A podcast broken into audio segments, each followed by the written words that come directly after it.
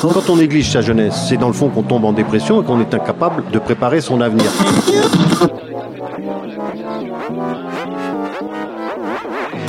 Ça ne veut plus rien dire, lycéens. C'est des merdeux, des cons. Le jeune est tourné vers l'avenir. Mais aujourd'hui, l'avenir ne se tourne plus vers le jeune. Univox, le rendez-vous du monde étudiant sur Radio Campus.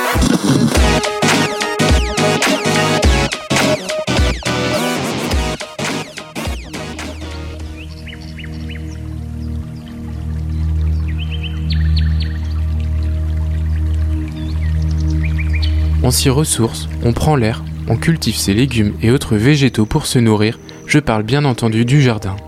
Celles et ceux ayant eu accès à ce bien précieux durant le confinement ne vous diront pas le contraire. Des jardins partagés au balcon en passant par le rebord de fenêtres, chacun tente aujourd'hui d'aménager son coin de verdure, de cultiver ses propres produits, de connaître le doux plaisir de manger ce que l'on a durement fait pousser. Mais comment avoir accès à ce privilège lorsque l'on vit en ville? Nous sommes partis à la rencontre de deux associations qui ne manquent pas d'idées sur la question.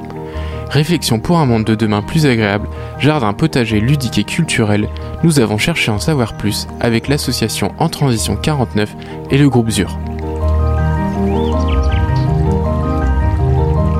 Peut-on dire que les initiatives écologiques fleurissent à Angers? Premier élément de réponse avec l'association En Transition 49 qui est à l'origine de nombreux projets dans sa réflexion pour un monde de demain plus respectueux de l'humain et de la nature. Édition d'un guide des initiatives locales sur Angers et le Maine-et-Loire, mise en place de vergers en libre cueillette dans la ville, nous avons interviewé Michael, bénévole dans Transition 49, pour en savoir un peu plus. Alors bonjour Michael, vous êtes donc bénévole dans l'association En Transition 49. Quel rôle exercez-vous au sein de l'association? Alors oui, je suis euh, co-représentant euh, de l'association En Transition. Euh, voilà, et, et donc je suis très investi puisque j'ai cofondé l'association également.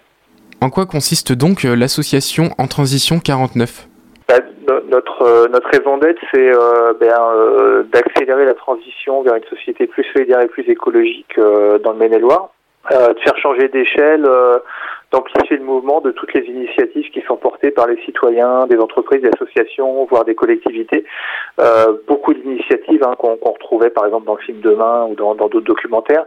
Euh, et donc notre notre mission, c'est de valoriser, d'encourager, d'accompagner les engagements citoyens et les initiatives locales euh, de transition sociale et écologique. Combien de, de bénévoles êtes-vous dans, dans la structure? Alors, on- en fait, il y a beaucoup de gens qui se mobilisent euh, ponctuellement euh, tout au long de l'année par rapport aux actions qu'on peut organiser. Donc, euh, l'an dernier, on a eu entre 30 et 40 personnes qui se sont mobilisées, certaines de manière plus régulière, d'autres viennent donner un coup de main sur un gros événement ou des actions comme ça. Vous travaillez en lien avec d'autres associations ou d'autres structures? Oui, alors on a des, des partenaires euh, dans notre réseau, euh, notamment euh, euh, alors en termes d'associations, il y a euh, Solidarity Food par exemple euh, et Valoris qui sont deux associations de lutte contre le gaspillage alimentaire. On a un partenariat aussi avec euh, la sauvegarde de l'Anjou de la Fédération Nature Environnement. Euh, et puis euh, on a également euh, dans notre réseau euh, bah, des, des- des commerçants locaux qui euh, sont euh, qui contribuent à la transition écologique. Donc Biocop la Pyramide, l'épicerie Les Deux Paulines, le Vélo Bar. Manger bio, qui sont des acteurs bah, qui font avancer les choses en termes écologiques et sociaux. Est-ce que vous travaillez aussi en lien avec des étudiants Alors voilà, oui, on a euh, rencontré à la fois euh, l'université d'Angers et puis euh, l'université catholique de l'Ouest pour pouvoir justement accompagner les projets d'études, les projets, enfin les, les étudiants dans les dynamiques de campus durable, parce qu'à la fois l'université d'Angers, il y a, y a vraiment une ambition à ce niveau-là, et puis l'université catholique de l'Ouest également. Donc c'est, et puis on était beaucoup sollicités par les étudiants qui veulent s'engager sur ces questions écologiques et sociales. Euh, donc on, est en train de travailler sur un programme d'accompagnement euh, des étudiants et voir et aussi des personnels d'université euh, avec l'université d'Angers, l'université catholique de l'Ouest. Donc on, espère démarrer ça à la, rentrée prochaine dans des conditions qui restent à préciser avec la crise qu'on connaît puisqu'il y aura encore beaucoup de, de distanciel sans doute à la rentrée. Mais on, vous en dira plus prochainement. Un des gros projets de votre association, c'est la publication d'un guide intitulé Demain en poche. Est-ce que vous pouvez nous en parler un peu? Alors, Demain en poche, on a sorti la première édition fin 2019. Là, Demain en poche, en fait, c'est le guide du Maine-et-Loire euh, pour agir pour un monde plus solidaire et plus écologique. Parce qu'on se rendait compte euh, dans les contacts qu'on avait, euh, les citoyens qu'on rencontre, que beaucoup de gens, bah, de plus en plus, ont envie de, de, changer, ont envie de faire quelque chose, se rendent compte qu'on ne peut pas continuer comme avant, peut-être encore plus là avec le confinement, mais ils sont un peu démunis, ils savent pas forcément comment s'y prendre. Et donc ce guide de 208 pages en couleur, eh bien, en fait, il donne euh, sur dix thématiques de la vie quotidienne, euh, se nourrir, prendre soin de soi, habiter, se déplacer. Il donne euh, des conseils, des informations un peu de, de base sur c'est quoi les enjeux aujourd'hui, des conseils, des bons plans, des astuces. Et puis il référence 350 initiatives locales à l'échelle du département qui permettent de se mettre en action bah, à côté de chez soi. se mettre en action, ça peut être bah, changer ses comportements chez soi, ça peut être euh, consommer autrement euh, dans d'autres, euh, justement dans une autre économie. Ça peut être orienter son épargne vers d'autres projets. Ça peut être s'investir aussi en termes bénévoles pour soutenir des associations. Quelle est son origine? Comment est-il rédigé? Oui, alors ça a été un, travail bénévole euh, qui a rassemblé euh, euh, beaucoup de beaucoup de personnes avec une diversité parce qu'on est justement sur dans la transition, on est sur une approche globale avec des thématiques très variées entre l'énergie, l'éducation, l'agriculture, l'alimentation. Donc voilà, il y avait cette diversité de bénévoles qui avaient chacun leur leur expertise, qui connaissaient les acteurs du territoire parce que voilà, tous les gens qu'on confondait en transition, ça fait dix ans qu'on qu'on laboure le territoire du du, du Maine-et-Loire pour justement faire de la sensibilisation sur cette notion de transition euh, dont on entend beaucoup parler maintenant, mais il y a dix ans c'était pas forcément trop le cas. Euh, donc on a organisé beaucoup d'événements aussi, euh, donc on, connaît bien les acteurs du territoire et donc on, c'était assez facile d'identifier bah, tous, ces acteurs. voilà, donc c'est les bénévoles qui, font ce qui ont fait ce travail de recensement. Et puis après, l'édition était aussi possible parce qu'on a fait un financement participatif et on a eu plus de 250 contributeurs euh, bah, qui, ont, euh, qui ont fait une contribution euh, pour permettre l'édition de ce guide. En 2018, vous avez aussi mis en place le projet des vergers en libre cueillette suite au premier budget participatif de la ville d'Angers. En quoi consiste ce projet? Bah, C'était un, projet qui a été soumis au budget participatif et puis il y a une campagne et un vote et, ce projet a été voté par les Angevins et est arrivé deuxième. Donc ça répondait vraiment à, à l'ère du temps, à, une attente euh, bah, d'une ville qui soit plus nourricière, euh, plus agréable à vivre avec plus de végétal, euh, une ville résiliente aussi où on, on pense à produire euh, ce qu'on consomme localement. Et, du coup, bah, en fait, notre investissement avec En Transition, au-delà de, une fois que le, projet a été voté par les Angevins, ça a été bah, d'assurer la poursuite de la participation des citoyens à ce projet euh, une fois que le vote était fait. Donc, euh, on a organisé en fait euh, la mobilisation des citoyens. on a organisé des balades urbaines dans les quartiers, donc pour identifier les lieux où euh, on pourrait mettre euh, les vergers, ce qui les lieux qui seraient les plus adaptés.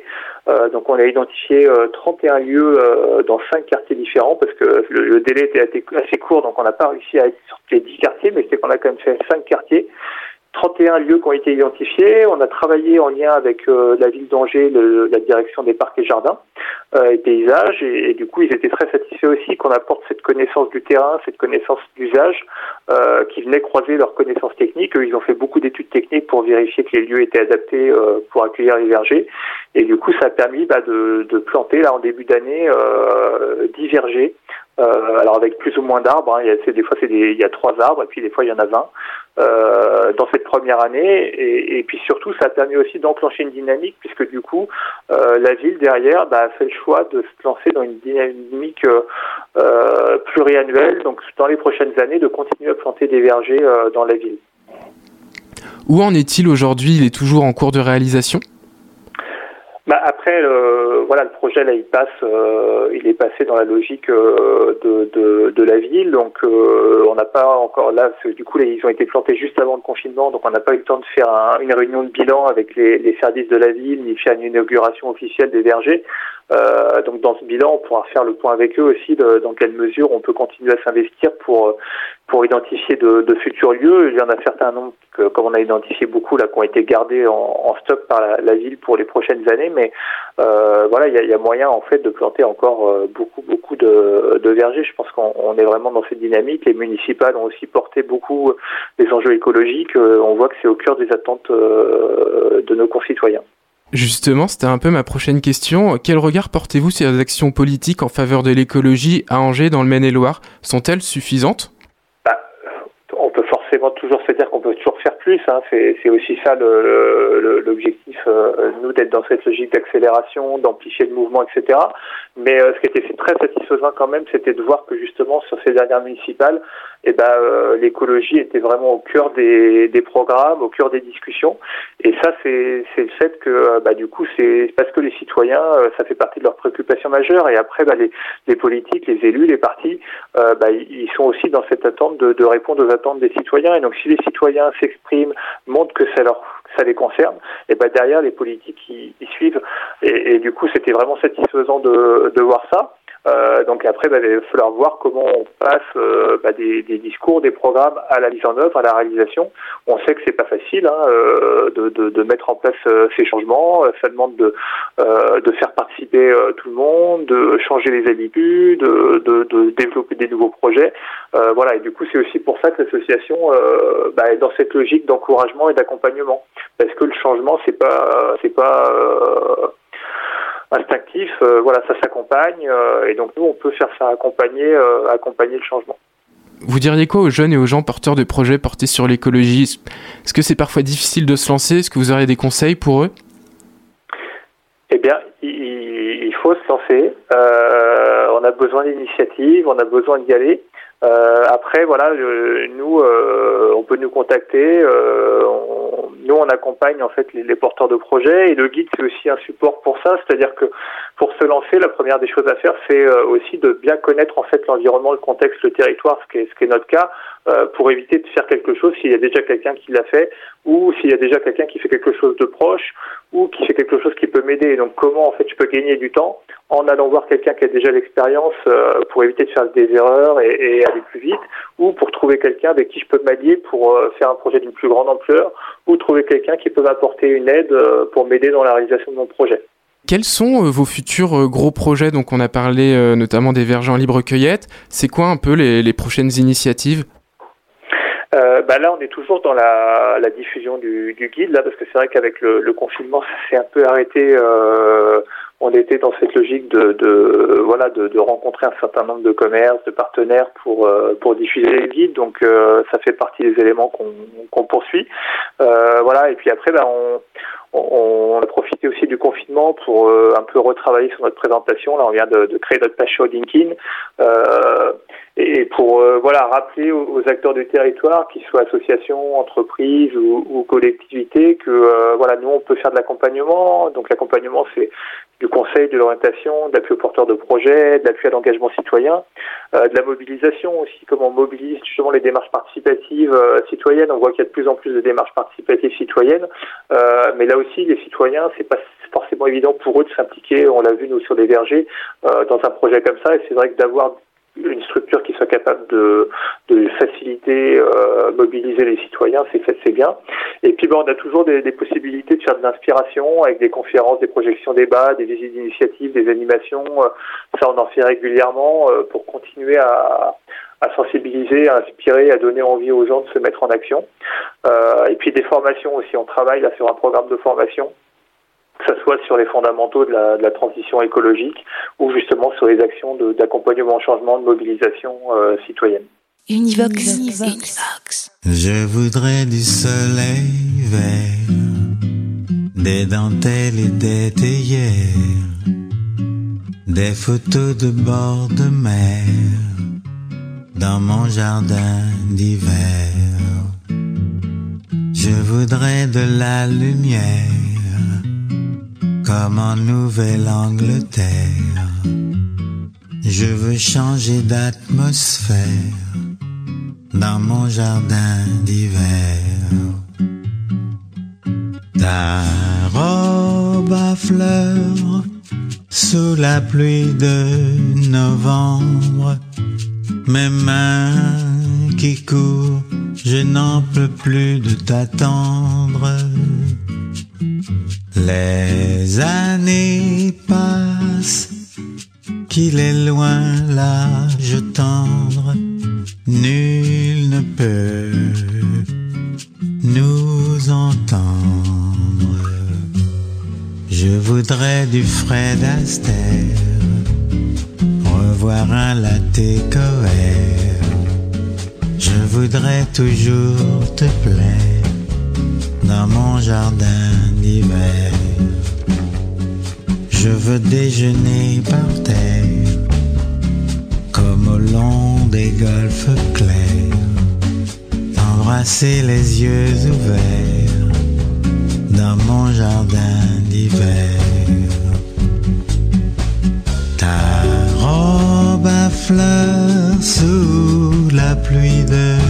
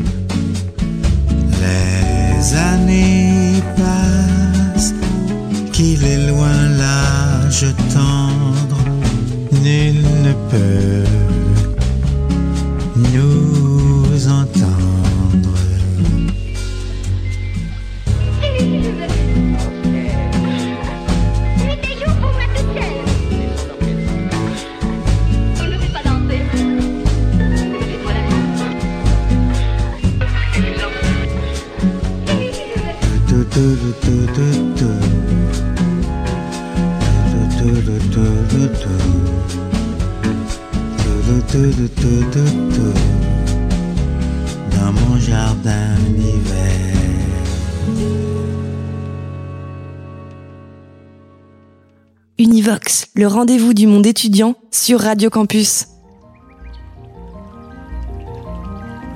Le jardin, c'est aussi cultiver du lien social, partager des initiatives culturelles, permettre à chacun et chacune de venir donner un coup de pouce dans l'aménagement d'un terrain dont la vocation première n'était pas d'être cultivé.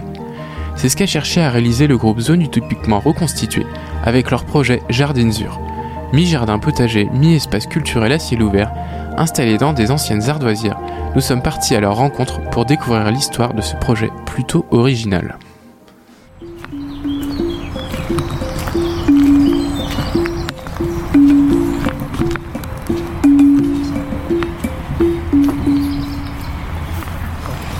Tu mets un petit, euh, juste un petit truc en dessous pour pas qu'elle repose directement sur Sur le bois, d'accord, mais c'est quoi, c'est du métal que tu mets là Non Là, c'est sous le, le truc, c'est juste un petit peu en, en- Métal.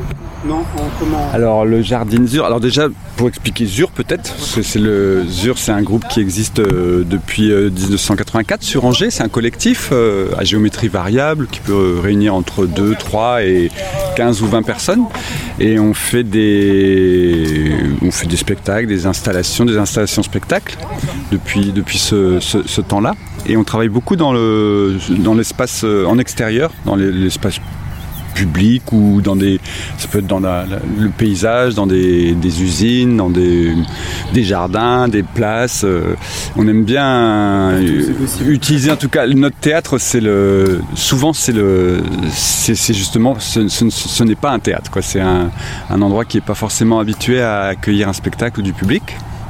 Et on, on réside ici, là, sur le, ce lieu qui s'appelle euh, Les Fresnais, depuis, euh, ça fait de- depuis 2000, 1999. Quoi. Donc c'est la ville d'Angers, en fait, qui nous, a attribué ces, locaux. Et, euh, et sur ces locaux, on est arrivé en 99-2000, en même temps que grâce à la compagnie Jobitume, en fait, et qui était une compagnie qui a, résidé ici très, longtemps. Donc en fait, une grosse partie de la compagnie Jobitume habitait sur ce, ce terrain-là. Et quand ils sont partis, le terrain est devenu euh, en friche. Il était vraiment, il y avait les arbres qui étaient plantés, quelques restes de petits jardins, mais vraiment, c'était plutôt une, esplanade. euh, et on, nous, on a eu envie euh, de- d'ouvrir un nouveau champ un peu de- dans, nos, dans nos envies, qui était la création d'un jardin permacole et, poétique et artistique. Et de faire de, ce- cet endroit un lieu de croisement entre vraiment des gens qui viendraient pas forcément voir des spectacles, mais qui viendraient volontairement, volontiers euh, jardiner. Et de faire un endroit où tout- tout- toute personne peut se croiser, prendre du temps, jardiner, regarder un spectacle, écouter un, morceau de, carillon euh, lithophonique. Voilà, donc on a eu cette, cette envie-là qui s'est fait euh, peu à peu. Là, ça fait trois ans qu'on a commencé et on est en, en, association avec euh, AgroCampus, donc qui, chaque année, il y a une, euh, un petit groupe d'étudiants qui vient réfléchir avec nous sur comment l'avancée de ce jardin, aussi bien sur le, dessin du jardin, son architecture, que sur des solutions vraiment de, de jardinage, de permaculture. Et puis on est aidé aussi par la PAPRI, qui est le CNAREP, qui Centre national des arts de la rue et de l'espace public, qui, qui réside aussi euh, sur, sur ce lieu-là. Dans, le groupe ZUR, on est, on est salarié. euh, et euh, sur, le sur le jardin, il y a, on va dire en temps normal, sur un peu le- la gestion du, du quotidien, tout ça, il y a 3-4 personnes qui, qui sont, qui sont actives. Mais euh, le groupe aussi, euh, selon les projets, euh, tout d'un coup, on peut se réunir pendant 10 jours sur une résidence et là être 8-9 et travailler sur un dispositif précis du jardin.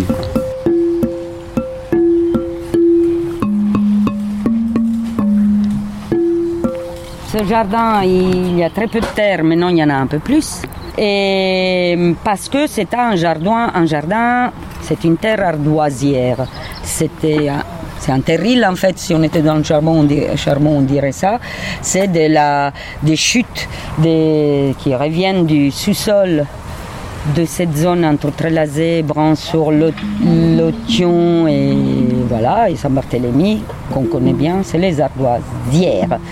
Et donc, quand on a commencé le travail, il se trouve qu'il y en a parmi nous qui aiment plus la terre et qu'il y en a parmi nous qui aiment plus la pierre, et que cette pierre, elle est trop belle, et qu'on a fait un partenariat avec le musée de l'ardoise, et qui sont vraiment des personnes adorables, intéressantes et curieuses.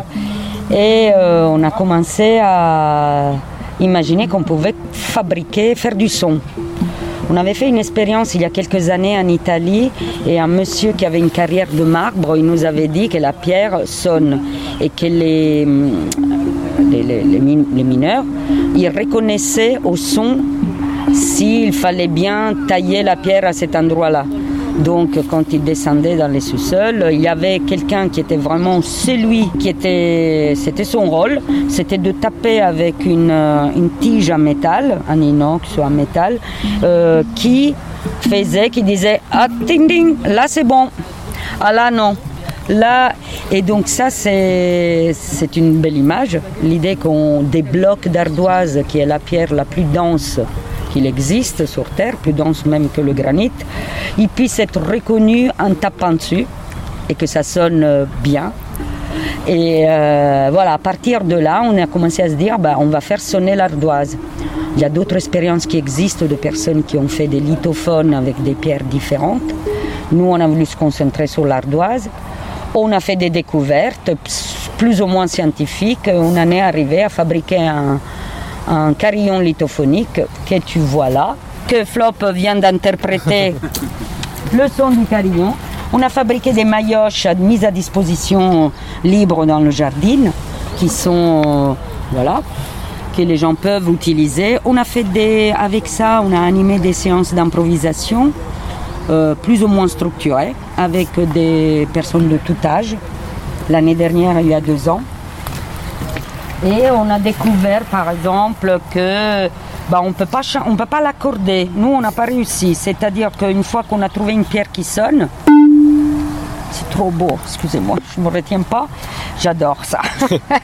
Euh, on a essayé de faire des gammes pour pouvoir, parce que parmi nous il y a des musiciens qui voulaient vraiment jouer.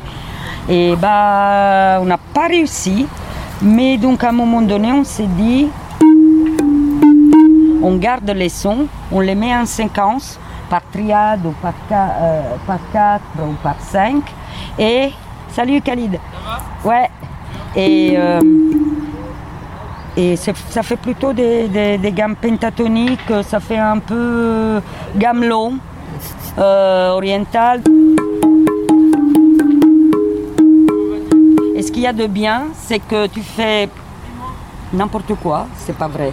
Tu écoutes ce que tu fais et c'est beau. Quoi que tu joues. Donc ce qui fait que les enfants, euh, les parents, par exemple de l'école de cirque qui accompagnent leurs enfants, ils s'arrêtent un instant, ils tapent avec les maillotches. il y a une sensation très belle.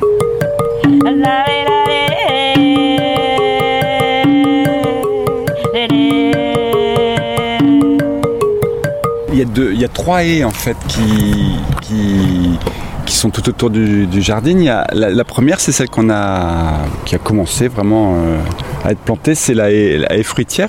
Et là, on a travaillé avec euh, Laura, qui est une fille qui a une association qui s'appelle Agrade et qui travaille sur les, arbres, les arbres fruitiers, euh, qui nous a fourni tous les arbustes et les arbres.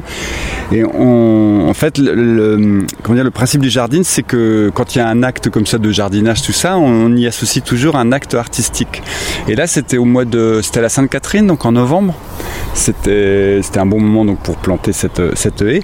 Et il y a des, on a fait la plantation avec des gens qui, qui étaient de passage, des enfants qui ont, participé. Et puis l'après-midi, on avait organisé une journée, il y avait toute une programmation de films euh, dans la salle, une des salles du lieu.